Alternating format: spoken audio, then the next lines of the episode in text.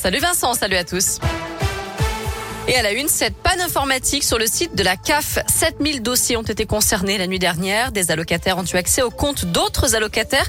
Ils pouvaient donc consulter leur numéro de téléphone ou leurs adresses. En cause, le fait que les CAF aient mis en place un nouveau service d'identification qui permet notamment de se connecter avec un numéro de sécurité sociale au lieu du traditionnel numéro d'allocataire. Rassurez-vous, tout est rentré dans l'ordre depuis. Un vaste trafic de drogue démantelé dans la métropole de Lyon. Près de 250 000 euros ont été saisis la semaine dernière dans un point de deal du quartier Tonquin à Villeurbanne. Les policiers ont aussi mis la main sur 14 kilos de résine de cannabis et 4 véhicules et biens de valeur. Cinq suspects ont été interpellés et présentés au tribunal vendredi. Iman, hospitalisée après une semaine de grève de la faim, cette étudiante lyonnaise qui se bat pour obtenir une place en master à l'université Lyon 2 a été victime d'un malaise ce matin. Elle a entamé une grève de la faim, je le rappelle, la semaine dernière avec l'un de ses camarades, Rabat, qui a lui aussi essuyé pas mal de refus d'admission en master. Toutes les infos sont sur Scoop et.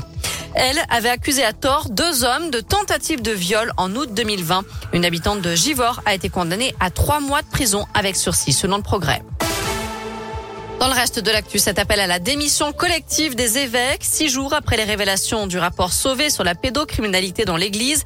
François Deveau, le cofondateur de la Parole libérée, Christine Pedotti du magazine Témoignages chrétiens et la théologienne Anne Soupa, connue pour sa candidature à l'archevêché de Lyon, demandent à tous les évêques de France, les évêques de France de quitter leurs fonctions. Il était le spécialiste santé de France 2. Le médecin Jean-Daniel Flézaquier a été retrouvé mort jeudi dernier sur une plage des Sables d'Olonne en Vendée. Il aurait été victime d'un malaise à l'âge de 70 ans.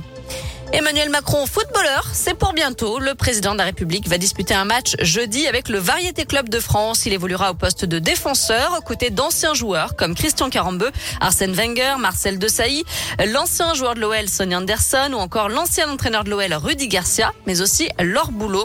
Ils affronteront une équipe composée de soignants et à l'issue du match, un chèque sera remis à la Fondation Hôpitaux de Paris, Hôpitaux de France que Brigitte Macron préside dans le cadre de l'opération Pièce jaune.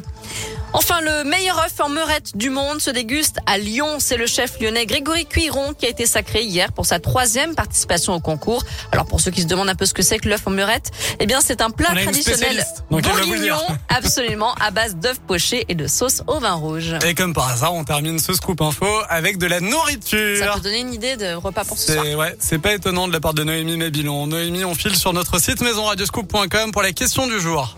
On parle pédocriminalité dans l'église. Les évêques de France doivent-ils tous démissionner? Vous répondez oui à 58%.